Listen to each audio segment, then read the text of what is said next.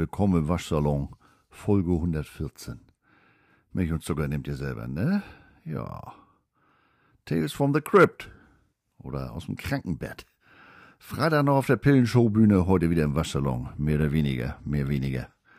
Dazwischen ein Samstag in der Notaufnahme und seit Dienstagmittag eine fette Grippe mit allem, was man nicht braucht. So eine Fickscheiße. Entschuldigung. Habe ich auch lange oder ich glaube auch so in der Form noch nicht durchmachen müssen. Kam Dienstagmittag aus dem Nichts. Ich saß an der heutigen Folge, mir wurde plötzlich kalt. Aber eiskalt, so Adams Family eiskaltes Händchen kalt. Ab ins Bett. Langarmiges T-Shirt, Fleece-Sweater, Jogginghose, Socken und ein knallheißes Kirschkernkissen. Normal ist nicht. Damit wurde mir dann im Laufe des Nachmittags immer etwas wärmer. Mir aber auch nicht. Brennt am ganzen Körper wie eine Gürtelrose. Ich weiß leider, wovon ich spreche. Und wenn ich huste, dann ist mal kompletter Sendeschluss. Das macht mein Kopf so gar nicht mit. Ähm, ich muss dann irgendwann mal geschlafen haben, als der Leopold-Panzer auf mir Wenden auf der Hochachse geübt hat. Alter Vater, nur weil Philly im Super Bowl steht, muss ich mich ja nicht wie Rocky nach dem ersten Kampf gegen Ivan Drago fühlen. Aufstehen, selbst für den Gang zur Pipi-Box, muss das sein? Aber klagt nicht. Es könnte schlimmer kommen. Ich klagte nicht und es kam schlimmer. Mit der ganzen Klamotte, die ich anhatte, wurde ich im Laufe der Nacht natürlich warm. Ich wurde irgendwann schweißgebadet wach. Kostümwechsel, Anzugerleichterung, T-Shirt, Boxershorts. Außerdem, das Bett war inzwischen in Mitleidenschaft gezogen worden, mal ein Badelaken im Bett ausgelegt, ne? Zwei Stunden später wachte ich wieder auf. In besagter Anzugerleichterung. Und ich muss wohl schlafwandeln. Ich hab zwischendurch geduscht, alles nass. Also wieder umziehen. Ich habe ja zum Glück das ein oder andere mit dem Tiger oder mit dem Adler drauf und was es da sonst noch so gibt. Und was soll ich sagen? Zwei Stunden später das Ganze von vorne. Die ganzen oder die zahlreichen Genesungswünsche erstmal vielen Dank. Da waren ja auch einige dabei, die meinten, es sollte man mit warmem Bier versuchen. Sagen wir mal so. Wenn ich so gar kein Verlangen nach Hopfen habe, ist das schon ein deutliches Zeichen. Der Mittwoch, also gestern, verlief dann in einem ähnlichen Wechsel von eiskalt samt Schüttelfrost bis Sauna-Aufgussmeister, also von Iceman zur menschlichen Fackel. Die vergangene Nacht endete heute Morgen um 6.30 Uhr genau das gleiche. Dreimal umgezogen, dreimal alles nass, neues Handtuch, neues Sweatshirt, auch das ist nass. Schön. Mal sehen, wie das so weitergeht. Ähm, denn mein Timing könnte nicht beschissener sein. Arkansas Philipp macht sich für drei Tage aus dem tiefen Süden der Republik nach Hamburg auf, um mich zu besuchen. Und was ist? Ich lege mich auf die Nase. Sonntag sollte ich eigentlich, oder soll, man muss ja positiv denken, soll ich eigentlich zum ersten Mal seit drei Corona-Jahren wieder nach Flensburg zum Super Bowl Get-Together mit ein paar alten Sea Lords. Und Montag hat meine Frau Geburtstag. Da haben wir einen Tisch beim Italiener im Flensburger Hafen. Bis dahin muss aber noch einiges passieren, dass ich überhaupt runterkomme bis zum Auto. Denn auch meine Frau hat's richtig erwischt. Ich habe so den dummen Eindruck, das haben wir uns beim Stage Diving am Freitag im Ken Club äh, mitgenommen. Ähm, angefangen hat das Ganze ja schon am Sonntag. Also die ersten Anzeichen. Oder ich habe es mir am Samstag aus der Notaufnahme mit nach, äh, nach Hause gebracht. Dazu später mehr. Ist unterm Strich auch egal. Ich will den Mist nur schnellstmöglich loswerden. Aber da sich das noch ziehen kann, äh, gibt's jetzt die aktuelle Waschsalon-Folge. Ich kann ja anschließend wieder in Ruhe vor mich hin leiden. Der Scheiß läuft mir offenbar so schnell nicht weg, habe ich den Eindruck. Mal sehen, ob ich die Folge im Stück aufnehmen kann oder momentan äh, habe ich den Eindruck, ich sitze in der Sauna. Gestern hat der Kreislauf, als ich hoch war, plötzlich dicht gemacht und dann äh, war wieder Abteilung Schüttelfrost. Mal sehen, was so kommt. Ken Club ist auch mein Stichwort. Kurzer Rückblick auf den Freitag. Wie letzte Woche erwähnt, war ich zu Gast beim Live-Podcast Der Pille für den Mann. Carsten Spengemann, Roman Motzkus und Mike Stiefelhagen. Die drei waren mit der Show schon auf Tournee, hatten schon ein paar gemeinsame Auftritte. Volle Hütte im Ken Club hier in Hamburg. Man merkt schon, die drei eben genannten waren schon öfter zusammen am Mikro, die waren schon recht eingespielt. Roman und ich stellten fest, dass wir 1988 gegeneinander gespielt haben. wenn auch beide auf Seiten der Offense. Ähm, er war damals noch mit den Spandau Bulldogs unterwegs und hatte sein erstes Spiel bei den Flensburg Sealots. Das war eins meiner zweiten, dritten Spiele. Mein erstes Spiel war gegen die Hildesheim Invaders. Die spielten damals noch erste oder zweite Bundesliga. Oder auch. Die spielen ja jetzt, glaube ich, auch Bundesliga. Ich habe keine Ahnung. Naja. Äh, insgesamt hatten wir altersbedingt einige gemeinsame Bezugspunkte. Denn ich war in der Viererrunde der Älteste. Und, was soll ich sagen? Kleine Ursache, große Wirkung. Ich ahnte ja nicht, oh, Husten, äh, was für eine Resonanz der Begriff Leckmuschel bekommt. Für die, die sich die über dreistündige Folge bei der Pille nicht angehört haben, ähm, irgendwie kamen wir auf früher. Es ist ja, wie es ist, habe ich gesagt. Wir hatten ja nichts damals. Wir haben uns von Steckrübenersatz und Fensterkit ernährt und wir hatten auch kein Internetnetz mit solchen Dingen wie Pornhub. Wir hatten nur Leckmuscheln. Oha, da hatte ich ja was gesagt. Es hat mir sehr viel Spaß gemacht. Das war toll, war, war nice. Ähm, einige Waschsalonhörer getroffen, einige neue für das Thema interessieren können, wie ich jetzt hier an, an Abrufzahlen, an Followerzahlen sehe. Alles, wie gesagt, immer im kleinteiligen Bereich, aber ich freue mich. Vielen Dank dafür. Gruß auch an die beiden Jungs in den schwarzen ähm, Tom Brady Buccaneers Jerseys, die extra aus Stuttgart eingereist waren. Die sprachen mich an, wie man denn auf so ein abgefahrenes Thema wie, wie Jogwasher als Podcast kommen könnte. Vielen Dank an alle, die da waren. Ähm, ihr habt mich beeindruckt. Auch beeindruckt, was einige in diesen drei, dreieinhalb Stunden so an alkoholischen Getränken weggeräumt haben. Mein Gruß geht hierbei insbesondere an den Juniorentisch direkt vor der Bühne. Respekt. Ähm, sollte sich die Gelegenheit für so einen Auftritt wiederbieten, ich wäre sofort dabei. So, nun mal zum aktuellen Thema. Super Bowl Woche. Ich hatte ja letzte Woche angekündigt, mich in der heutigen Folge mit dem Thema zu befassen. Liegt ja nahe. Aber dann habe ich mir überlegt, warum sollte ich euch hier mit Infos vollquatschen, die ihr diese Woche sozusagen an jeder Ecke um die Ohren bekommt? Rund um den Super Bowl meinen ja jedes Jahr plötzlich alle, sich zum Thema äußern zu müssen, sei es die Bäckerblume oder das Morgenmagazin. Jeder wird euch berichten, dass sich der 30-Sekunden-Spot wieder verteuert hat. 2021 kostete er 5,6 Millionen Dollar, letztes Jahr 6,5 und dieses Jahr ist man mit 7 Millionen Dollar dabei. Das ist ja auch so eine irrige Annahme. Leute, die einmal im Jahr den US-Fernsehen gucken, sagen dann oftmals, oh, die amerikanische Werbung ist so viel toller. Nee, das ist für die ja auch. Ostern, Weihnachten, Geburtstag, Taufe, Hochzeitstag, was weiß ich nicht, auf einen Tag. Wenn du sieben Millionen für 30 Sekunden, dann kannst du dir ja nicht erlauben, da irgendwelchen Blödsinn zu, zu, zu produzieren. Also, wer den Game Pass äh, über die Saison geguckt hat, weiß, amerikanische Werbung ist im Großen und Ganzen auch nicht viel besser als das, was wir hier zu sehen kriegen. Der Super Bowl ist da wirklich super, auch was Werbung anbelangt. Dann wird euch erzählt, dass Rihanna in der Halbzeit auftreten wird. Whoop the fucking do, case the Pries. Und so weiter und so fort. Der Super Bowl, zumindest in den USA, den kann man in 4K sehen. Hier wahrscheinlich, weiß was ich, man weiß es nicht. Ähm, was ich nicht weiß, wird Fox dieses Jahr mehr oder weniger Kameras einsetzen als CBS letztes Jahr. Da waren es 120 Kameras, 32 davon in den verschiedenen Pylonen am Spielfeldrand und der Endzone. Also, es gibt eigentlich nicht viel Neues, was ich euch berichten könnte.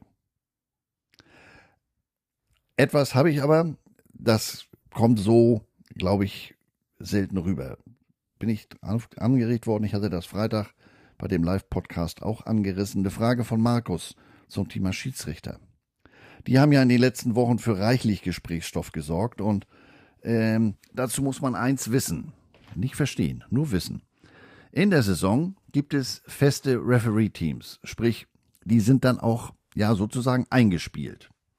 Ausgehend von der Annahme, dass die Zusammenstellung der besten Einzelkönner in der Summe das Optimum ergibt, werden bei den Playoffs sozusagen All-Star-Refs eingesetzt, also die Besten auf ihrer jeweiligen Position. Beste, das ist ganz genau definiert, bei denen werden Mechanics, also Handzeichen, wie sie stehen, welche Ansagen vom Wortlaut sie machen, etc. Das wird alles mittels, ich meine, einer Punkteskala äh, bewertet. Also die stehen da auch ganz deutlich unter, unter Beobachtung.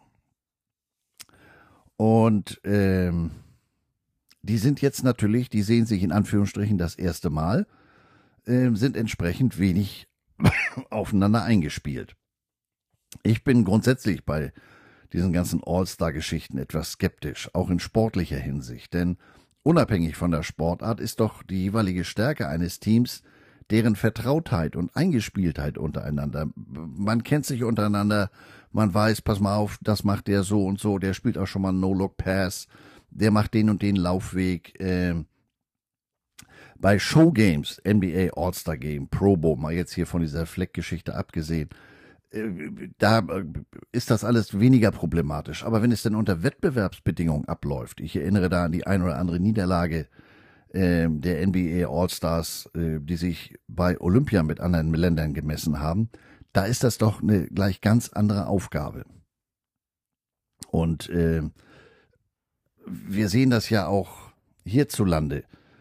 Da frage ich mich ja auch, oder das ist ja auch ein Gedankengang, den ich immer so ganz nachvollziehen kann. Da wird eine neue Liga aufgestellt, dafür holt man sich die besten Footballer aus anderen Teams und dann ist das automatisch der beste Footballer auf dieser Seite des Planeten.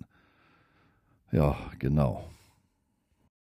Also im Waschsalon kein abgestandener, aufgewärmter Super Bowl Kaffee, den gibt's an der Tanke oder beim Bäcker.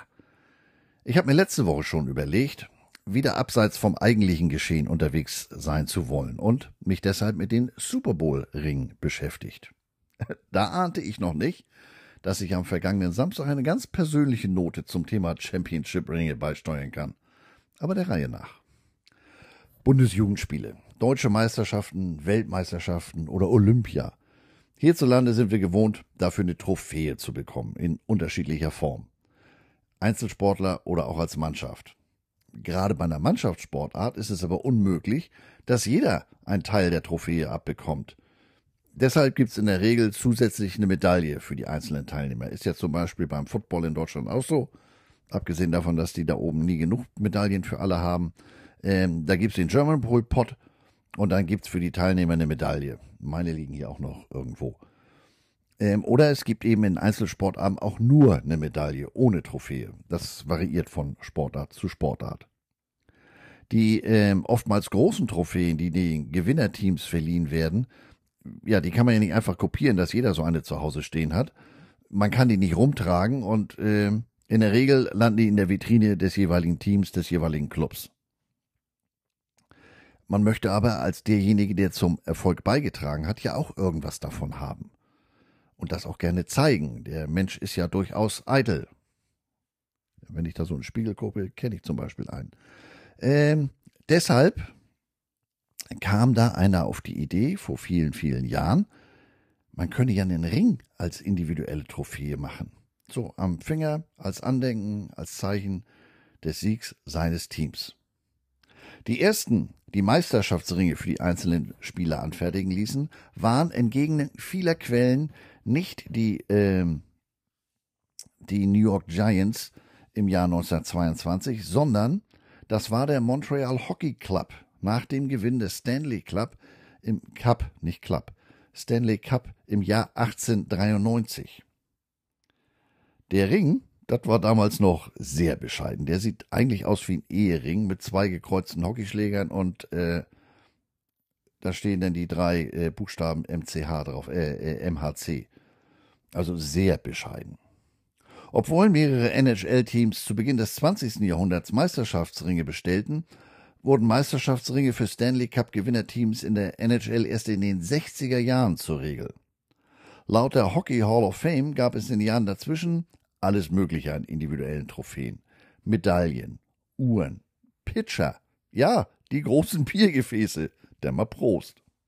Im Baseball waren es, wie gesagt, die New York Giants, nicht die Yankees, die New York Giants, die für ihren Sieg in der World Series 1922 einen Champion Championship Ring, hat nichts mit Rippchen zu tun, dabei habe ich gar keinen Appetit, einen Championship Ring erhielten. Auch der im Verhältnis noch bescheiden mit einem einzelnen Diamanten in der Mitte des Rings Nein, auch der im Verhältnis noch bescheiden, mit einem einzelnen Diamanten in der Mitte des Ringes. Ihr seht, ich bin nicht so ganz fit. Aber beginnend mit den 30ern war damit eine neue Tradition im Baseball geschaffen. Bis dahin gab es auch hier die verschiedensten, naja, Auszeichnung ist vielleicht ein bisschen dick. Es gab Manschettenknöpfe, Taschenuhren, Armbanduhren, Krawattennadeln, spezielle Bierkrüge und eben Medaillen. Als die Green Bay Packers den ersten Super Bowl am Ende der Saison 66 gewannen, war der entsprechende Super Bowl Ring gar nichts zu dem, was die Champions heutzutage bekommen. Dieser erste Meisterschaftsring der Packers wurde zusammen von Head Coach Vince Lombardi und den Spielern Willie Davis und Bob Skoransky entworfen. Ein 1 Karat Diamant mit einem Globus aus Weißgold. Sehr bescheiden hätte ich fast gesagt. Was ist denn das Wort? Egal bescheiden ähm, Understatement. Mir fällt kein deutsches Wort ein. Ich sollte das vielleicht lassen mit der Aufnahme. Im nächsten Jahr wusste man sich da schon zu steigern. Der Super Bowl II Ring der Packers hatte drei Diamanten für den dritten NFL-Titel in Folge. Als die National Basketball League und die Basketball Association of America sich 1949 zur NBA zusammenschlossen, erklärte man gemeinsam die 1947 Philadelphia Warriors heutzutage die Golden State Warriors, als ihren ersten gemeinsamen Champion. Einen Ring gab es damals aber noch nicht. Seit diesen Anfangstagen sind die Championship-Ringe in allen vier Profiligen der USA immer größer und geradezu abgefahrener geworden. Wie viele Diamanten kann man auf einen Ring platzieren? Wie groß kann man das Teamlogo machen? Welches noch so abgefahrene Detail will man auf dem Ring verewigen? Jeder Ring soll größer, höher, weiter, besser als der des Vorjahressiegers sein. Da spiegeln sich auch meiner Meinung nach die teils absurden Gehälter im amerikanischen Profisport wieder. Ähm, da wird, was da in diese Ringe investiert wird. Ich komme gleich noch zu Beispielen. Aber das muss man auch, oder ich kann das teilweise nachvollziehen. Man weiß ja nie, ob oder ob man überhaupt jemals wieder einen Meisterschaftsring gewinnen wird. Also wenn ich schon mal hier bin, dann gebe ich auch Gas. Jeder Ring ist dabei auch eine Art Einzelstück, denn damit jedes Teammitglied auch wirklich seinen Ring bekommt, ist dieser individualisiert. Name, Position, Jerseynummer, dazu Teamname, das Jahr der Meisterschaft oder auch der Rekord äh, der Saison, die Bilanz. Als Anbieter haben sich vor allem zwei Firmen etabliert. LG Balfour aus Attleboro, Massachusetts und Jostens aus Minneapolis. Die machen von den Profis über College bis hin runter in die Highschool die entsprechenden Meisterschaftsringe, machen aber auch äh, Graduation-Ringe, Ringe für Alumni und, und, und. Von den bisherigen 56 Super Bowl-Ringen kommen 36 von Jostens aus Minneapolis. Seit dem ersten Ring der Green Bay Packers hat sich, wie gesagt, einiges getan. Hatte der 66er Packers Ring noch bescheidene 0,5 Karat, waren es beim Ring der 2018er Patriots schon 9,85. Dazu mal ein paar Beispiele, man wusste sich durchaus zu steigern. Der Meisterschaftsring der Kansas City Chiefs nach ihrem Sieg über die San Francisco 49ers im Super Bowl 54. Was da an Details drin ist, das äh, erschließt sich einem auf den ersten Blick gar nicht. Also mir zumindest nicht. Die Chiefs wurden 1959 als die Dallas Texans gegründet und sind seit 60 Jahren nach eigenen Worten die stolzen Verteidiger des Chiefs Kingdom. Deshalb befinden sich in Form eines Arrowhead, eines Pfeilkopfes, 60 Diamanten auf dem Ring. Darauf die Buchstaben Kansas City, also KC, in 16 roten Rubinen, eingefasst in einer goldenen Umrandung. 16 für die 10 AFC West Division Titel und die 6 Playoff-Teilnahmen unter Head Coach Andy Reid, der übrigens mal Offense Line Coach bei Missouri war, aber das nur am Rande. Umrandet wird das Ganze von 50 Diamanten, denn zwischen den beiden Super Bowl-Siegen der Chiefs sind 50 Jahre vergangen. Auf dem äußeren Kreis des Ringes finden sich 122 weitere Diamanten. 100 Jahre NFL und 22 Playoff-Teilnahmen in der Geschichte der Franchise. Zwei Diamanten als Kopf der zwei Lombardi-Trophäen symbolisieren die beiden Super Bowl-Siege der Chiefs. Vier weitere schmale Rubine am Außenrand stehen für die vier aufeinanderfolgenden AFC West-Titel zwischen 2016 und 2019. Eingefasst ist das Ganze in goldenen Buchstaben des Wortes World Champions. Auf der linken Außenseite des Rings steht oben der Name des Empfängers in Gelb-Gold. Darunter zwei Flaggen mit einer 69 und 19 für die beiden Super Bowl-Siegesjahre. Äh, Daneben in Diamanten gesetzt die Nummer des Spielers bzw. die Funktion des Coaches oder Staff-Mitglieds. Be Great, das Championship-Motto des Teams des Jahres, steht in Bannerform darunter. Fehlen darf natürlich auch nicht, jetzt wird's richtig abgefahren, die Zahl 142,2. Das ist die Dezibelzahl, die das Arrowhead Stadium zum lautesten Stadion der Welt macht. Daneben eine symbolische Abbildung der Zuschauerringe. Ränge, nicht Ringe. Die rechte Seite des Ringes äh, zollt der Fanbase Tribut. Dort steht ganz oben Chiefs Kingdom. In der Mitte befindet man das Super Bowl 54 Logo in Weißgold, umrandet von einem Banner mit dem Ergebnis von 31 zu 20. Darunter die Jahreszahl der Meisterschaftssaison 2019. So, das war aber nur außen. Geht weiter auf der Innenseite. Auf der Innenseite des Ringes sieht man die Ergebnisse und Gegnerlogos der Playoff-Partien auf dem Weg zum Super Bowl-Sieg. 0202 steht dabei für den Tag, an dem der Super Bowl gewonnen wurde und 2020 für das Jahr des Sieges. Und dazu dann noch die Unterschrift des jeweiligen Spielers. Am Rand findet sich außerdem ein Football mit den Initialen LH, Lamar Hunt. Das ist der Gründer der Chiefs. Zusammengefasst sind das neun aufgrund ihrer Form sogenannten Baguette-Diamanten mit insgesamt 0,9 Karat. Zwei Diamanten als Footballe der Trophäe mit 0,7 Karat. Weitere 244 runde Diamanten mit zusammen 3,3 Karat. Vier Baguette-Rubine sowie 32 individuell geschnittene Rubine mit zusammen 5,95 Karat. Insgesamt hat der Ring damit 10,85 Karat. Kostenpunkt zwischen 30 und 50.000 Dollar pro Stück. Und da all diese Details irgendwie auf den Ring gebracht werden müssen, dauert es schon mal, bis die alte Ananas fertig ist. Die Chiefs erhielten diesen Ring sieben Monate nach Gewinn des Super Bowl. Und wer bezahlt das alles? Die Anfertigung der Ringe wird den Teams selbst überlassen. Das hat man ja gerade an den sehr individuellen Details gesehen. Die Liga selbst kommt für einen Preis von 5.000 bis 7.000 Dollar pro Ring auf und übernimmt diese Summe für insgesamt 150 Ringe pro Franchise. Da sich die Super Bowl-Sieger mit dieser Anzahl bei weitem nicht zufrieden geben und teilweise bis zu 1000 Ringe produzieren lassen, könnt ihr euch vorstellen, die Kosten sind insgesamt deutlich höher. Neben dem Materialwert der Ringe ist der ideelle Wert der Ringe natürlich, würde ich sagen, deutlich höher. Warum, wieso, weshalb, kann ich euch nicht sagen, aber New York Giants Linebacker-Legende Lawrence Taylor verkaufte seinen Super Bowl 25 Ring für knapp über 230.000 Dollar. Wer bekommt denn jetzt so einen Ring? Das liegt ganz im Ermessen des Team-Owners. Wie gesagt, bis zu 150 Ringe werden für Spieler und Coaches angefertigt. Aber auch Staff etc. bekommen einen Ring wenn auch möglicherweise als sogenannte B- und C-Variante. Dann sind da statt echter Diamanten oder Gold auf dem Ring äh, beispielsweise sogenannte Zirconias. Das sind künstlich hergestellte Einkristaller aus Zirconiumoxid. Habe ich damals in Chemie äh, wohl geschlafen. Ein Zirconia unterscheidet sich vom Diamanten in erster Hinsicht hinsichtlich seiner Entstehung. Ein Diamant ist ein natürlich gewachsener Kristall, während ein Zirconia im Labor entsteht. Das heißt, der wird gezüchtet.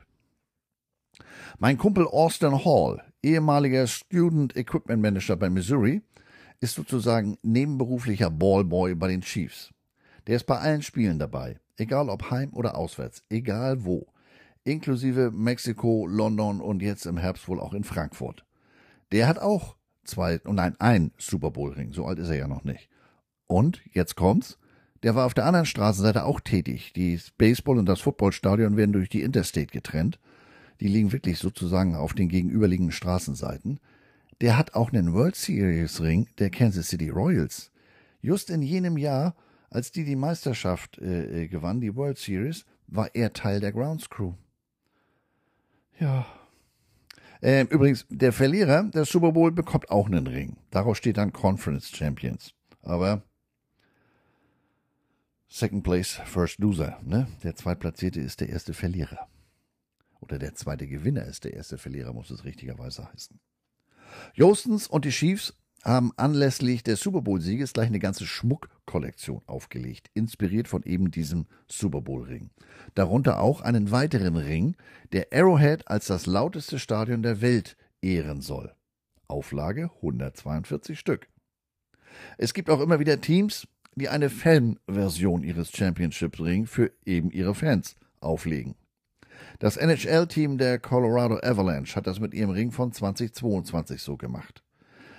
Da gibt es dann verschiedene Eskalationsstufen, je nach Geldbeutel. Ganz vorne ist die auf 72 Exemplare limitierte Version, die sich ganz dicht am Original anlehnt und sich vom, vom Käufer unter anderem personalisieren lässt. 72, weil die Avalanche in der Saison 2022 72 Siege erzielt hat. Eine Zahl, die bisher nur drei weitere Teams in der Geschichte der NHL erzielt haben.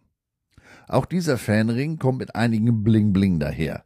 Hergestellt aus 10-karätigem Weißgold, 20 Saphiren und 42 Rubinen.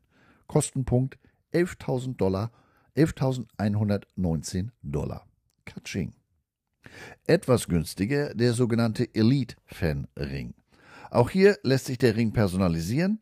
Beim Material hat man die Wahl zwischen 10 Karat Weißgold oder Sterling Silber. Ich muss was trinken. Äh, bei den Steinen kann man zwischen 126 Diamanten mit zwei echten Saphiren oder 126 Zirkonias mit zwei künstlichen Saphiren wählen. Die günstige Variante kostet 699 Dollar, die Version mit echten Steinen und Weißgold 6299 Dollar. Aber geht noch weiter. Es gibt ja noch den Fan Ring. Auch hier samt Personalisierung wieder die Wahl zwischen 10 Karat Weißgold oder Sterling Silber bei den Steinen 47 Diamanten mit zwei echten Saphiren oder 47 Zirkonias und zwei künstlichen Saphiren. Kostenpunkt entweder in der billigen Variante 449 oder 5499 Dollar. Den Vogel in Sachen Super Bowl Ring Design schließt bisher der noch amtierende Super Bowl Sieger LA Rams ab. Die haben mehr oder weniger ihr ganzes Stadion in den Ring eingebaut. Das Spielfeld und das Innenleben des SoFi Stadiums lässt sich betrachten, indem man den Kopf des Ringes abnimmt. Es lohnt sich aber auch ein Blick auf die Unterseite dieses, ich sag mal, Deckels. Da findet man ein ganz kleines Stück des Originalspielballes und Spielfeldes. Das finde ich ja komplett abgefahren, aber auch sinnvoll. Anders als, äh, ich weiß nicht, ob ihr es mitbekommen habt, äh, da sind ja diese Woche, ich glaube, auf Ebay oder irgendeiner Plattform Gläser aufgetaucht mit dem Sand, auf dem Tom Brady gestanden hat, als er seinen, seinen Rücktritt erklärt hat. Ja, genau. Der Sand, auf dem er gestanden hat, als er seinen Rücktritt erklärt hat. Geht's noch? Die Rams wollten bei ihrem Meisterschaftsring unbedingt betonen, dass die Lombardi-Trophäe im eigenen Stadion gewonnen wurde. Das hat man mit weißen Diamanten von insgesamt 20 Karat getan stellvertretend für das Jahr 2020, als das SoFi Stadium eröffnet wurde. Außerdem hat man das Stadion von außen abgebildet, samt der Säulen am Stadion. Diese Säulen sind mit 0,23 Karat Diamanten besetzt, stellvertretend für die 23 erzielten Punkte im Super Bowl gegen die Bengals. Dann wollte man ein mehrfach für die Rams wichtiges Datum in den Ring integrieren, den 12. Januar. Die Genehmigung, die Rams von St. Louis nach LA zu verlegen, erteilte die NFL am 12. Januar 2016. Am 12. Januar 2017 kam Head Coach Sean McVay zu den Rams und am 12. Januar 2019 erzielten die Rams ihren ersten Playoff-Sieg nach ihrer Rückkehr nach LA. Aber damit noch nicht genug der Stadionliebe. Der Name des jeweiligen Ringträgers ist auf einer Art Platte aufgebracht, die den Infinity Scream, also das Scoreboard des Stadions, symbolisieren soll. Ach ja, äh, Name und Nummer darauf sind aus Diamanten gesetzt, was auch sonst.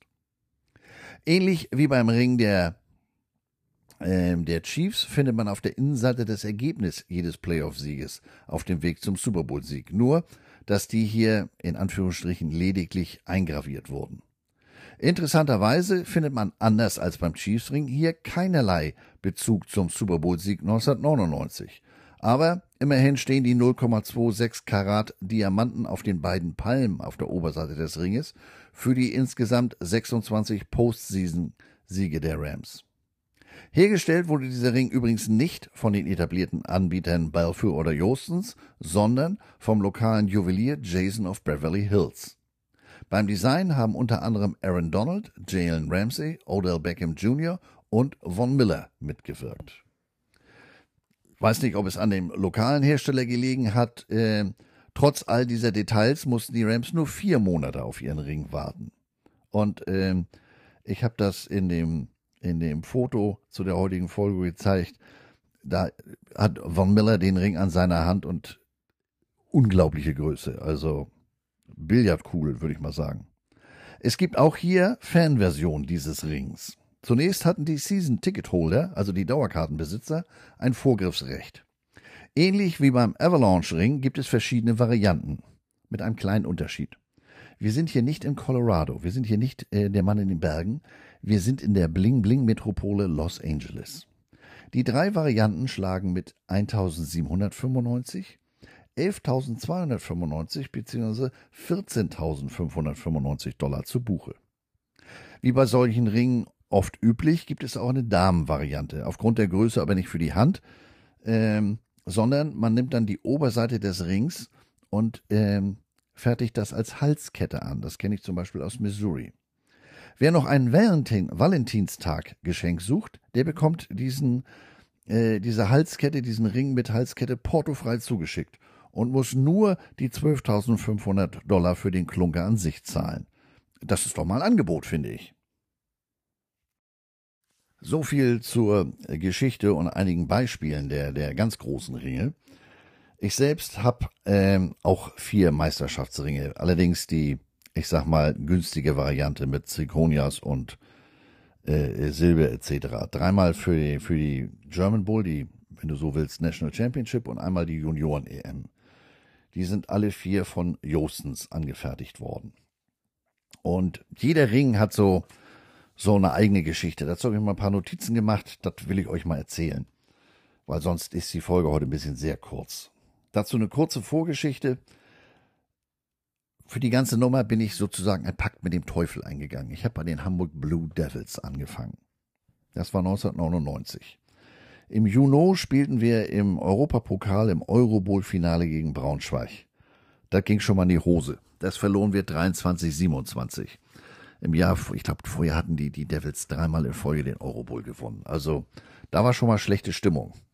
Die wurde aber am 9.10.99 im German Bowl nicht besser als unser Kicker den Extrapunkt an, die, an den Torpfosten, hätte ich fast gesagt, an einen der Goalposts setzte und wir die Nummer 24, 25 verloren.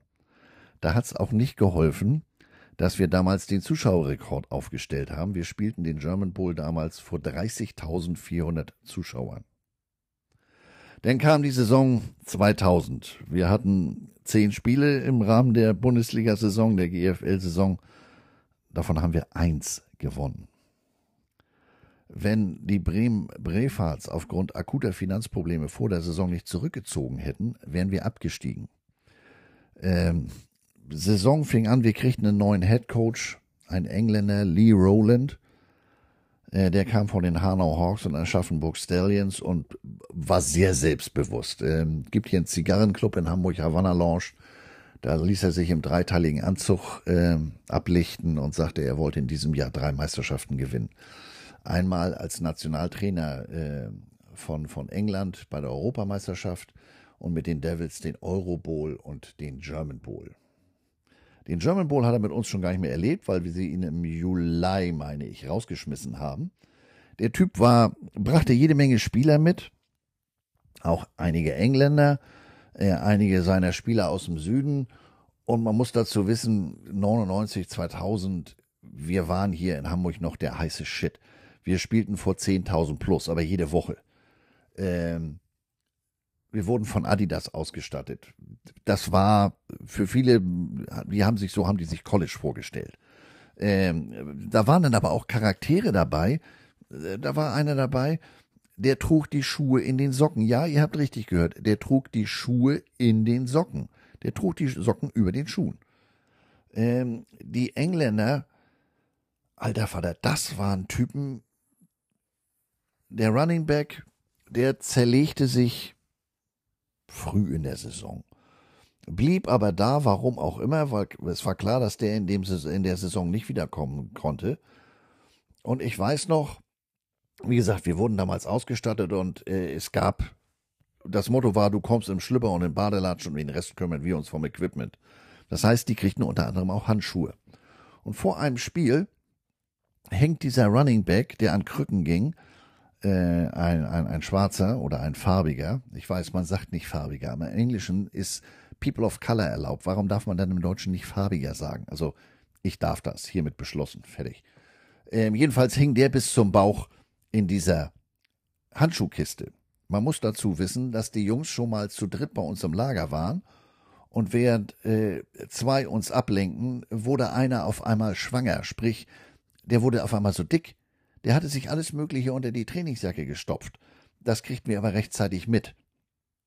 Naja, und in diesem Fall ging ich auf den Kameraden zu und ich sage, Hutchinson, du weißt, du hast in der Kiste nichts verloren, vor allem nicht, wenn du nicht spielst. Daraus machte der Kamerad eine rassistische Nummer, was mir denn einfiele und als wenn ich das N-Wort benutzt hätte. Da kam dann auf einmal von der Blindside unser Left Tackle. In seinem eigentlichen Leben äh, Kommissar bei der Polizei. Und der Junge war gut im Futter. Was für ein Athlet. Ja, äh, Toni kommt um die Ecke und sagt, alter Halsmaul. Du weißt genau, was du hier darfst und was nicht. Und wenn du einen von unseren Equipment-Jungs nochmal anmachst, dann wickel ich dir deine beschissenen Krücken um den Hals. Hast du mich verstanden oder soll ich's dir zeigen? Von da an war Ruhe. Das war auch das Verhältnis, das wir zu der Mannschaft hatten. Die Jungs wussten, wir waren morgens die Ersten, abends die Letzten. Die wussten das zu schätzen und das war auch der Grund, warum wir das Ganze gemacht haben. Naja, wie gesagt, ähm, die Saison war eine Katastrophe.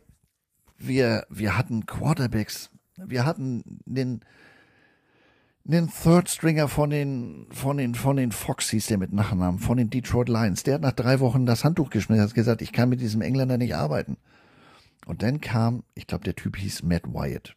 2,50 Meter, Southern Mississippi. Oder irgendwie sowas. Jedenfalls Südstaaten. Die Junge hatte Füße, der ist wahrscheinlich von Amerika hier rüber gelaufen.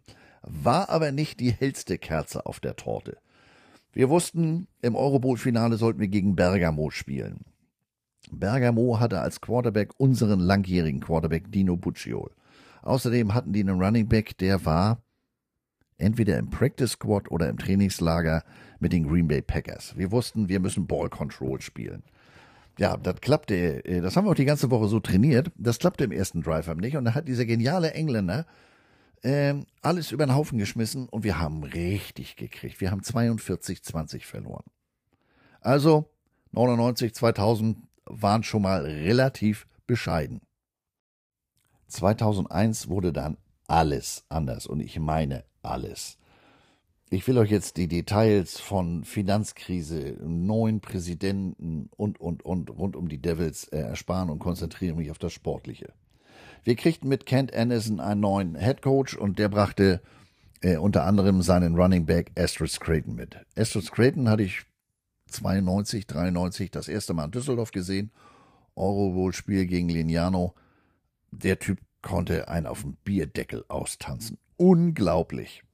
Naja, als Quarterback hatten wir einen, äh, Mormonen von Southern Utah. Der war schon ein paar Tage älter der hatte schon seine, wie heißt es denn? Heißt es Missionarszeit? Jedenfalls war der schon zwei Jahre, ich meine, es sind zwei Jahre, äh, als Mormon in der Welt unterwegs. Der sprach fließend Deutsch. Und der Typ war ein Option Quarterback. Option, da wird ja über Außen gelaufen. Und ich habe immer gesagt, Outside Contain, also das Abriegeln der Außenseite, äh, Outside Contain is a German Disease. Das war schwer zu verteidigen. Und vor allem mit diesem Running Back, das war eine Mörderkombination. Und der Junge war menschlich auch ganz, ganz weit vorne. Matt Cannon, Bei uns hieß er nur Matze Kanone, weil der auch einen Mörderarm hatte. Ähm, die Saison war ganz anders als das Jahr vorher. Ähm, wie gesagt, da waren wir dead last. Wir hatten zehn Siege, ein Unentschieden, eine Unter, ein, ein Unentschieden. Playoffs. 15.09.2001. Das Datum sagt euch auf Anhieb wahrscheinlich nichts, aber denkt mal vier Tage zurück. 9-11. Die Anschläge unter anderem auf das World Trade Center. Wir haben unter der Woche überlegt, spielen wir das Spiel überhaupt? Können wir das machen? Das Gaza heißt American Football. Und haben gesagt, ja gut, aber das kann man ja nicht auf, aufschieben etc. Und äh, der Verband war da auch nicht, wenn ich das richtig in Erinnerung habe, jetzt auch nicht so scharf drauf, das Ganze nach hinten zu legen. Denn klar, German Bowl Stadion etc., das war ja alles gebucht und äh, zeitlich abgesteckt. Äh, wir haben dann unter der Woche äh, mit Tintenpissern, sprich mit irgendwelchen Tintenstrahldruckern zu Hause amerikanischen Flaggen für die Helme gedruckt. Wir haben ausnahmsweise die amerikanische Nationalhymne im Stadion gespielt und für den Rest, wir spielten damals am Millantor auf St. Pauli, gab es keine Musik im Stadion an dem Tag. Es war eine ganz komische Stimmung. Ähm, wir spielten gegen die Schwäbisch Hall Unicorns, wir gewannen 38-0. Die Woche drauf, 22. September, wir spielten gegen die Stuttgart Scorpions, die damals noch, ja, was ist das, Wing T oder sowas, also gefühlt zehn Vorblocker und einer hat den Ball, aber du weißt nie, wer den Ball hat und von deinen Knien kannst du dich sowieso schon mal verabschieden. Also sehr unangenehmer Gegner, sehr lauflastig, ähm, und die marschierten im ersten Drive bis gleich bis an unsere Goal-Line. Die Fans meinten, die Woche von, äh, vom 15.09. nachholen zu müssen. Da war eine Stimmung in der Bühne. Ich habe gedacht, die reißen das Stadion ab vor Begeisterung. Und diesen Goal-Line-Stand, wir hielten. Ähm, die Stuttgarter konnten keinen Touchdown erzielen und ähm, das Ding war nachher eine relativ klare Angelegenheit mit 33-7. Ja, und damit from worst to first. Ähm, letztes Jahr noch letzter, jetzt waren wir sozusagen erster. Ähm, wir waren im German Bowl. Der wurde am 6. Oktober im Hannover Niedersachsen-Stadion vor 23.193 Zuschauern ausgetragen. Gegner Braunschweig Lions. Das Ergebnis ist eindeutiger, als man, als es der Spielverlauf war. Ähm, aber unterm Strich 31-13 großartig. Das Stadion damals, die Zuschauerränge waren nur durch eine ungefähr hüfthohe Mauer äh, abgesperrt und irgendein eine Blitzbirne kam darauf, nach dem Spiel ein Feuerwerk zünden zu müssen und verlöschte deshalb sämtliche Lichter im Stadion. Da sind jede Menge Leute über diese Balustrade geklettert und haben dann angefangen. Auf einmal rannte einer mit der MVP-Trophäe an mir vorbei. Den kriegt mir dann gerade noch geschnappt. Gab aber auch den einen oder anderen, der mit dem Helm los war. Und einem ist es auch tatsächlich gelungen, mit dem Helm abzuhauen der hatte selber aber reichlich wenig Luft im Helm. Der hatte das dann nämlich im Laufe der nächsten Woche auf Ebay eingestellt, wusste nicht, wessen Helm das war und kriegte dann von dem Besitzer ähm, eine mehr oder weniger, mehr weniger freundliche Mail. Also er könne den Helm ja gerne rausgeben und dann sei die Sache für ihn erledigt. Aber ähm, wenn er sich nicht melden würde und er erst rausfinden müsste, wer er sei, würde die Sache für ihn deutlich unangenehmer ausgehen. Was er nicht wusste, der Besitzer dieses Helms, wir nannten ihn Erdferkel, weil er war nicht der Größte. Hätte ja auch sein können, dass da einer unserer Defense-Liner, die bei Barcelona und Amsterdam in der NFL Europe gespielt haben, dass die das gewesen sind. Also er kriegte den Helm jedenfalls wieder und äh, wir waren auf eventuelle Feuerwerke fürs nächste Jahr vorbereitet. Aber dazu mussten wir natürlich erstmal wieder den German Bowl erreichen. Saison 2002 war eine unruhige Saison. Neun Siege, kein Unentschieden, drei Niederlagen bis Juli mit Head Coach Kent Anderson. Die kriegten sich dann aber in die Flicken und es übernahm John Rosenberg. John Rosenberg war in München äh, unter anderem bei Thunder. Ich glaube, er war auch mal bei den Cowboys. Ähm, hat mit Penn State eine National Championship gewonnen und ist einer der Miterfinder der Zonen-Defense. Also ist nicht irgendwer. Running Back war immer noch Astros Creighton. Quarterback war von den Ohio Bobcats Kareem Wilson. Auch ein Option Quarterback, aber ganz anders als Matt Cannon. Fing schon mal an mit der Größe. Ich habe ihn immer nur die Obstkiste genannt. der, der Wilson, der wollte im Prinzip einen Schritt machen und dann parallel zur Line laufen, wie bei einer Option üblich. Und Asterisk Creighton, der Running Back, der war das krasse Gegenteil davon. Der wollte das Handoff so tief im Backfield wie möglich, weil der einzigartig darin war, eine Defense lesen zu können. Die beiden auf eine Seite zu kriegen, das hat im Training für so manchen Kniest gesorgt. Naja, wir erreichten die Playoffs. Wir hatten ähm, in dem Jahr wieder reichlich finanzielle äh, Probleme. Wir spielten das Viertelfinale in Itzehoe. Das ist, was weiß ich, 40 Kilometer außerhalb von Hamburg, also einem ganz normalen Kreisstadion. Kreisstadion. Die spielten gegen die Franken Knights. Quarterback war Zach Witt. Im vierten Viertel äh, waren wir schon am Equipment dabei, die Klamotten einzupacken. Die Saison ist vorbei. Wir drehten das Ding aber noch und gewannen letztlich 49-42. Die Woche drauf, am 28.09., spielten wir gegen die Berlin Adler. Das war niemals knapp. 41-13. Und dann kam der 12. Oktober. Wir mussten nach Braunschweig, ins Heimatstadion der Braunschweig Lions an der Hamburger Straße. Wir trafen vor 21.097 Zuschauern auf Braunschweig Lions. Die waren in der Saison ungeschlagen. Die hatten auch schon den Eurobowl gewonnen und als die aus dem Tunnel kamen, saßt du an der Körpersprache schon so, Leute, lass uns mal hier, wir hatten beide Saisonspiele gegen die, gegen die Braunschweiger natürlich auch verloren, sonst wären sie nicht ungeschlagen ähm, du sagst an der Körpersprache, du lass uns mal hier den Scheiß hier fertig machen, damit das hier eine ordentliche Sause geben kann. Und genauso fing die Geschichte auch an. Ähm, Wilson warf seinen ersten Pass, Interception. Ich denk so, ach du Scheiße. Es war auch fürchterlich kalt in dem Stadion an dem Tag und ich habe gedacht, na, das wird ja ein langer Abend. Tja, was soll ich sagen? Die Braunschweiger entwickeln von da an eine Lederallergie. Da klappte im Verhältnis gar nichts mehr. Wir gewannen gegen die ungeschlagenen Braunschweig Lions in deren eigenen Stadion 16 zu 13. Nee, was war das schön.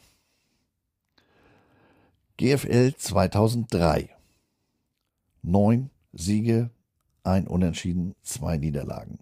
Unmittelbar vor der Saison machte John Rosenberg einen Rückzieher und äh, es übernahm der eigentliche Offense-Koordinator als Head Coach Kirk Heidelberg ich werde den Anruf nie vergessen.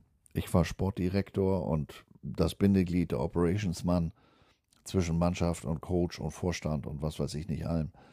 Ähm, Heidelberg rief nur und sagte, Heller God, you're working for me right now. Fertig, aufgelegt. Quarterback, den hatten wir uns von den Franken Knights geholt. Ähm, Zach Witt, großartiger Typ, ein Division 2 Quarterback. Ähm, wie gesagt, neun Siege, ein Unentschieden, zwei Niederlagen. Wir kamen wieder in die Playoffs. Wir trafen wieder am 20. September auf die Schwäbisch Unicorns 49-14. Am 28.09. ging es dann nach Frankfurt. Gegner waren die Rhein-Main Razorbacks. Ich sehe den Headcoach noch vor mir. Ich glaube, der ist inzwischen verstorben. Ein unglaublich gewichtiger Mann. Also, ich will das Wort dick jetzt vermeiden. Ich habe den Namen vergessen. Großartiger Typ. Sein Defense-Koordinator war ein gewisser Lee Rowland. Ja, der Lee Rowland, der bei uns in der Saison 2000 so großartig verkackt hatte. Das heißt, wir waren entsprechend motiviert und äh, die Ryan Razorbacks, Rhein-Main Razorbacks waren auch gespickt mit Spielern aus der NFL Europe, also auch mit deutschen Spielern und hatten dementsprechend ein gesundes Selbstbewusstsein. Warum auch nicht? Tja, that's why they play the games. They never stood a chance. Erstmal haben wir den Karren so vollgeladen, ich weiß, äh, Thorsten und ich waren das Vorauskommando, als wir den Wagen da aufgemacht haben im Stadion und äh, der Platzwart, der uns in die Kabinen zeigen sollte, sagte, bleibt ihr länger? Wir hatten wirklich alles mit, inklusive eines mobilen Kameraturms. Tja, was soll ich sagen? Lee, genau, der blöde Bettnässer. Unmittelbar vor unserer Kabine macht er seinen Abschlusshalle, bevor es auf den Platz ging. Also eine größere Provokation gab's gar nicht. Tja, 44, 24, aber richtig. Was haben wir gelacht? 11.10.2003. Es ging wieder gegen die Braunschweig Lions. Zum dritten Mal in Folge Devils gegen Lions. Für die Lions war es die siebte German Bowl Teilnahme in Folge. Für die Blue Devils die siebte in den letzten neun Jahren. Spiel fand statt äh, vor 20.517 Zuschauern in der Wolfsburger Volkswagen Arena, also da, wo auch äh, Bundesliga-Fußball gespielt wird. Ähm, sehr spannendes Spiel. Keiner konnte sich mit mehr als einem Touchdown äh, absetzen. 84 Sekunden vor Ende der regulären Spielzeit gingen die Lions mit 30-23 in Führung. Damals hatte ich noch Haare, die wurden auf einmal grau. Aber 19 Sekunden vor Schluss glichen die Blue Devils erneut aus. Spiel in die Verlängerung. Erst das zweite Mal nach German Bowl 15 1993, dass man in einem German Bowl in die Verlängerung ging. Es gab den einen oder anderen Fan, äh, der nach dem Touchdown 84 Sekunden vor Schluss schon das Stadion verlassen hat, weil die gedacht haben, die Messe ist gelesen. Ich weiß, das betraf auch eine, die Frau und Familie von einem unserer, unserer Staff-Mitglieder, unseres Statistikers. Und der am Spiel so, ah, alles toll. Und sie so, wovon redest du? Ich bin auf der Autobahn. Sagt, wie hast du das denn so schnell geschafft? Was heißt so schnell geschafft? Sagt sie, ich bin nach dem Touchdown der Lions gefahren. Sagt der Schatz, wir sind in die Verlängerung gegangen. Ja, und die Verlängerung, das war dann auch nichts für schwache Nerven. Zunächst waren die Lions im Ballbesitz und erzielten einen Touchdown. Aber der Kicker Marco Rothaar setzte den äh, PAT links an den Torstangen vorbei. Ähm, wir hatten zwar große Mühe auszugleichen, ich glaube, das waren zwei oder drei Penalties in der Endzone, die den Drive dann immer wieder verlängerten, aber Crossing Pattern vom Tight End, Touchdown und unser Kicker, der auch sehr selbstbewusst war, machte das Ding rein. Wurde äh, im anschließenden Interview antwortete er, wieso? War doch nur ein extra Punkt. Dicke Hose auf eins. Damit der dritte German Bowl Erfolg in Folge, der vierte insgesamt in trockenen Tüchern. Für die Lions 2000 gegen Köln verloren, äh, war es die vierte Endspielniederlage in Folge. Das sollte sich an den äh, laufenden Jahren fürchterliche ändern. Zum Positiven für die Braunschweiger. Ähm, den Ring, der hat eine ganz besondere Geschichte. Wir waren, warum auch immer, vielleicht auch aufgrund des völlig unerwarteten Sieges 2002, vielleicht waren wir in der Bierlaune, wobei wir haben an dem Abend gar kein Bier getrunken. Jedenfalls am Abend vor dem German Bowl saßen wir mit einem unserer Amerikaner, der bei den Washington Huskies gespielt hatte, und kam irgendwie auf Ringe zu sprechen. Und der zeigte uns ein Foto von einem seiner Bowl-Ringe und das war dann die Vorlage ähm, für den Ring 2003. Der 2002er war angelehnt an den ersten äh, German Bull Ring. Da war oben dann die Initialien HBD so ineinander verschlungen auf einem blauen Stein. Und jetzt bei dem dritten, weil wir den dritten Bowl in Folge gewonnen hatten, sollte an der Seite Three-Peat stehen. Tja, leichter gesagt denn getan. Jostens sitzt in Amerika und in Amerika gibt es ein Copyright auf den Begriff Three-Peat. Der gehört Pat Riley, ehemals Head Coach der Los Angeles Lakers. Und als der mit den Lakers den Pott mehrfach in Folge gewonnen hat, hat der sich den Begriff schützen lassen. Also, das dauerte. Wir kriegten aber letztlich die Freigabe und auf diesem Ring steht jetzt eben ähm, an der Seite Three-Peat mit Overtime und Ergebnis. Obendrauf sind lauter Zirkonien oder Zirkonias. Darauf der Teufel und der Teufel macht so ein Wink-Auge und das eine Auge ist ein blauer Stein. Also sieht sehr imposant aus, aber wie gesagt, ist nicht ganz echt, denn wir mussten die Ringe ja alle selber zahlen. Die hat keiner für uns bezahlt. Also der Laden hatte ja auch so schon genug äh, finanzielle Probleme. Das ist ja nun 20 plus Jahre her. Ich glaube, damals hat der schon 400, 500 äh, äh, Tickteile gekostet. Aber wie gesagt, man weiß ja nie, ob man wieder einen gewinnt und ähm, ich trage diese Ringe inzwischen nur noch sehr, sehr selten. Also meinen ersten Ring habe ich Tag und Nacht getragen. Ich war stolz wie Bolle.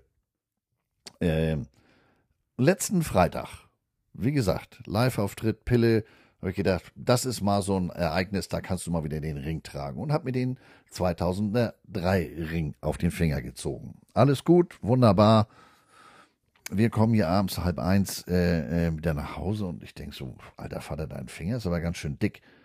Naja, äh, kurz unter Wasser gehalten, wollte mit Fing Ringer, den Finger vom Ring ziehen. Ja, denkst du, Puppe, riesen Blutblase, da ging gar nichts. Hm, denke ich, naja, nun leg dich mal ab. Du hast ja jetzt auch geschwitzt, äh, es ist warm, etc. Morgen früh ist der Finger abgeschwollen. Ja, denkst du, Puppe. Am nächsten Morgen war dann eine mittlere Pflaume äh, am Fingergelenk. Ich denk, was denn nu? Den muss man wohl aufschneiden, den kriegen wir so nicht rüber. Ganz schlaue Idee, hier um die Ecke ist eine freiwillige Feuerwehr. Ich darüber gestiefelt. Da war glücklicherweise keiner. Auf dem Rückweg treffe ich meinen Nachbar, Neurochirurg hier in Hamburg, ähm, junger Kerl, Football begeistert. Ich sag, Philipp, so und so. Ja, sagt er, wir brauchen einen Zahnstocher und wir brauchen einen Faden. Und dann versuchen wir das mal. Im Prinzip den Faden durch den Ring durch, den Finger in Anführungsstrichen abbinden und dann darüber ziehen. Aber wie gesagt, das Ding war inzwischen so eine Pflaume, sagt er, da geht gar nichts. Damit musst du die Notaufnahme, den müssen sie dir runterschneiden. Ich habe jetzt hier bei mir um die Ecke das Universitätskrankenhaus Eppendorf, das UKE. Äh, aber aufgrund der Größe, die Notaufnahme, die ist immer rappelvoll, auch auf einen Samstagmittag. Sagt er, fahren mein Krankenhaus. Sagt er, ich komme jetzt gerade von der Nachtschicht, äh, sonst hätte ich da was vor Ort geregelt, aber das sollte da deutlich schneller gehen als im UKE. Gesagt, getan. Da ging es dann auch erstaunlich schnell, bis, bis äh, mich jemand äh, zur, zur Anamnese, sag ich mal, holt. Ich glaube 20 Minuten, nicht mal. Ähm, ich hatte ja mein iPhone dabei, natürlich auf Flugbetrieb gestellt. Gibt in dem Moment nur eine Person, die mich erreichen muss. Meine Frau, und die wusste, wo ich bin. Ähm, aber darauf habe ich mein, mein Kindle, das heißt, ich habe immer mein Buch dabei. War mir das insofern, war mir das ja egal. Ich hatte auch was zu trinken dabei. Naja, die nimmt das auf, sagt sie, ja, nee, da müssen wir wohl, wie stehen Sie denn zum Aufschneiden? Ich sage, ja, gibt wohl keine Alternative. Ich sage, wir schneiden den Finger ab und ich glaube, in meinem Alter wächst er schlecht nach. Man muss da ja mal mit einem lockeren Spruch ran, sag ich mir, ähm, kam auch gut an. Naja, ich dann vor dem nächsten Wartezimmer gesessen. Ähm, da kam dann ein, der Bereitschaftsarzt Junger Kerl sagt, oh Gott, was ist das denn für ein Riesending? Ja, ich sage Meisterschaftsring. Sagt er Super Bowl? Ja, sage ich fast. German Bowl. Ne. Ich sage, aber Sie sind ja vom Fach. Wieso, sagt er, weil ich Super Bowl gesagt habe? Ja, ich sage, diese Woche ist das noch vom Fach. Nächste Woche weiß das jeder. Naja, der kam da mit einem äh, handelsüblichen Gerät für solche Fälle. Ist vorne wie so eine Zunge, den schieben die unter den Ring. War kein Spaß, weil, wie gesagt, alles dick geschwollen. Und dann ist da so ein, so ein, so ein, so ein Zahnrad Zähne an einem Rad, mit dem das aufgesägt werden soll. Und dann ist da eine Handkurbel. Ich gucke ihn an, so, so ein Meisterschaftsring ist ja dick. Also auch am unteren Ende. Also bestimmt 4 mm, 3, 4 mm. Ähm, massiv. Und er guckt mich an. Ich sag, wenn Sie damit fertig sind, haben Sie einen Arm wie ein Quarterback nach drei Spielen. Er sagt, das hat überhaupt keinen Sinn. Ähm, da kamen dann inzwischen auch ein, zwei Schwestern dazu. Die guckten sich das an und sagten, wir machen das hier im Gipsraum mit der Gipssäge. Das ist ja im Prinzip das Ding motorgetrieben und etwas leistungsstärker. Ja, sagt sie, aber wenn du durch bist, dann kommst du ja auf den Finger. Ja, nee, der wird schon erkennen, wenn da Haut ist. Ist ja genau das gleiche wie beim Gips. Ich sag, Doc, ich habe da volles Vertrauen zu Ihnen. Naja, gesagt, getan, wir gehen in den Gipsraum, der kommt mit diesem batteriebetriebenen oder strombetriebenen Gerät. Ja, da würden wir wahrscheinlich auch jetzt noch sitzen, wenn er es damit gemacht hätte. Er, das ist ja scheiße. Dann wollte er da mit dem Seitenschneider ran. Den musste er aber erstmal irgendwo besorgen. Dann musste ich da erstmal eine halbe Stunde warten. Dann kam er da mit so einer, mit so einer, ich sag mal, Zange. Da wäre ich ihm fast um Hals gesprungen vor Schmerzen, weil ähm, das drückte, das drückte den Ring nach oben und der Ring, die Oberseite drückte dann auf meinen Fingerknöchel. Ich sag, Doc, das geht gar nicht. Und dann hatte er noch Modell Astschere. Ich sage, ich, ich habe ja Vertrauen zu Ihnen, aber ich sage, mit dem Ding nicht, da können Sie gleich den ganzen Finger abschneiden. Dann meldete sich eine weitere Schwester. Sagt sie, so einen Fall hatten wir ja gestern auch schon. Da haben wir die Feuerwehr geholt. Und die haben das gemacht. Ich sag, warte mal, hier, äh, mein Nachbar, der ja hier bei Ihnen arbeitet, der hat mir sowas erzählt. Der Kamerad, der gestern hier war, der hatte den Ring aber am elften Finger, nicht wahr? Ja. Ich sag, oh Gott, ich, ich habe ja hier schon genug Trouble mit meinem, mit meinem äh, äh linken Ringfinger. Ich mache mir ja gar nicht vorstellen, äh, ich möchte das jetzt nicht weiter ausführen, sonst bin ich schlecht. Naja, aber ihnen war dann auch klar, wir müssen die Feuerwehr rufen, das geht relativ schnell. War dann auch recht schnell, dann kam dann die nächste Ärztin zu mir, sagt sie, ja Gott, äh, das Ganze machen wir hier aber unter Narkose. Ja, sag ich, da bin ich sehr dafür, denn hier eben schon mit der ollen Zange, da wäre ich mir schon vor Schmerz fast um den Hals gefallen. Naja, und die haben mich dann auch ganz schnell weggeschossen. Äh, ich glaube, vielleicht habe ich das aber auch nur geträumt, äh, war ein ziemlicher Trip. Ich glaube, ich habe die Feuerwehrleute noch reinkommen sehen und dann bin ich irgendwie anderthalb Stunden später wieder wach geworden und ähm, hatte meine Brille nicht auf, sah nur mein Finger, der sah aus, als wenn ich in einer grobschlächtigen äh, Brotschneidemaschine reingelangt hätte. Ähm, Löcher aufgerissen, gemacht, getan. Aber ist mir klar, ich habe dann auch die Reste des Ringes gesehen, den haben die an drei Stellen geknackt. Ähm, die mussten da ja zwischen Ring und Finger. Und äh, bei Bewusstsein, äh, der wäre wahrscheinlich vor Schmerz ohnmächtig geworden oder hätte dem eine gelangt aus Reflex oder sowas. Insofern war genau richtig, was mich ein bisschen überrascht hat, sobald ich wach war, äh, hatten die nur noch ein Interesse, mich loszuwerden. Ich war noch gar nicht wieder ganz bei mir. Das habe ich auch gemerkt, als ich da rausgegangen bin. Ich brauchte die, die gesamte Breite des Ganges. Und auch glaubt man nicht, dass da irgendwas in Sachen Wundversorgung passiert ist. Also gerade unten am Übergang von Hand äh, zum Finger, da ist ein regelrechtes Loch in der Hand. Äh, ja, Pflaster drauf, schönen Tag noch. Ähm, ja gut, wollen wir nicht meckern. Die waren ja sehr zielgerichtet, waren sehr hilfreich. Den Ring ziehe ich natürlich nicht wieder an, kann ich auch gar nicht mehr, aber fürs Regal reicht noch. Ja, Herr der Ringe, ne? Warum allerdings aus dem Finger so eine Pflaume geworden ist, äh, das weiß ich bis heute nicht, denn ich konnte den Ring ja ganz normal aufsetzen. Äh, ich habe keine Ahnung, ob ich da auf einmal irgendwie eine Materialallergie äh, entwickelt habe. Ich habe den Ring ein, zweimal im vergangenen Jahr getragen, allerdings natürlich nie so lange. Ähm, ich habe keine Ahnung, äh, von Ringen habe ich erstmal die Faxendicke. So. Ähm, egal ob jetzt in Flensburg oder krankheitsbedingt in der heimischen Koje, am Sonntag werde ich natürlich den Super Bowl gucken. Für viele ist das ja auch eine Abschiedsvorstellung von der Run Crew oder zumindest von den Teilen, die vor Ort in Arizona sind. Gibt ja auch eine Veranstaltung äh, in München mit Carsten und Roman. Wer, wie ich, wenig mit den beiden selbstverliebten, selbstverliebten Bro-Komikern, dem vergesslichen Lederhelm aus Köln oder dem langhaarigen Stotterer Philadelphia, wie geil, seine ersten Worte, ja, ich melde mich hier aus dem Gelsenkirchener Westfalenstadion, also sinngemäß. Oha. Naja, also, wer mit denen, so wie ich, nichts anfangen kann, den empfehle ich den Game Pass. Und dabei mal vielen Dank an André für den Hinweis. Das ist mir nämlich äh, durch die Lappen gegangen. Den gibt es diese Woche für 99 Cent. Laufzeit 31 Tage, läuft automatisch aus und muss nicht eigens gekündigt werden. Bis auf den Zugang via mobiler Geräte ist wirklich alles dabei. Am Sonntag natürlich die Halbzeitshow, die äh, US-Commercials für 7 Millionen Dollar pro 30 Sekunden und das Ganze drumherum mit Pregame, NFL Network, ähm, und, und, und. Ein sehr, sehr umfangreiches Game-Archiv, Dokumentation, ähm, Super Bowl-Archiv. Also wer sich darauf einstimmen will, ist da genau richtig. Ähm, und auch wer lieber bei RAN aus, aus persönlichen Gründen, hätte ich fast gesagt, reinzappt, der soll sich das mal gönnen. Billiger kann man sich keinen Eindruck von der Qualität des Game Pass machen.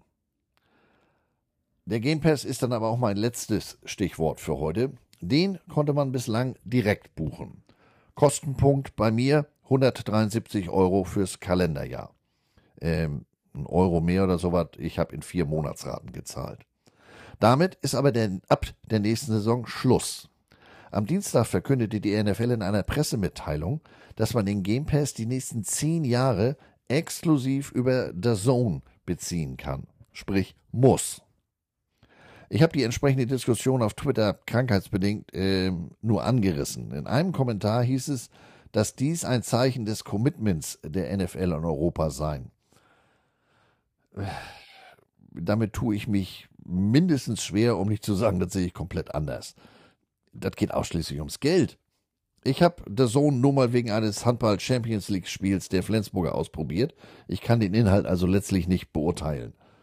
Aber soweit ich weiß, hatten die in der jetzt gerade abgelaufenen Saison einen nicht unerheblichen deutschsprachigen NFL-Teil.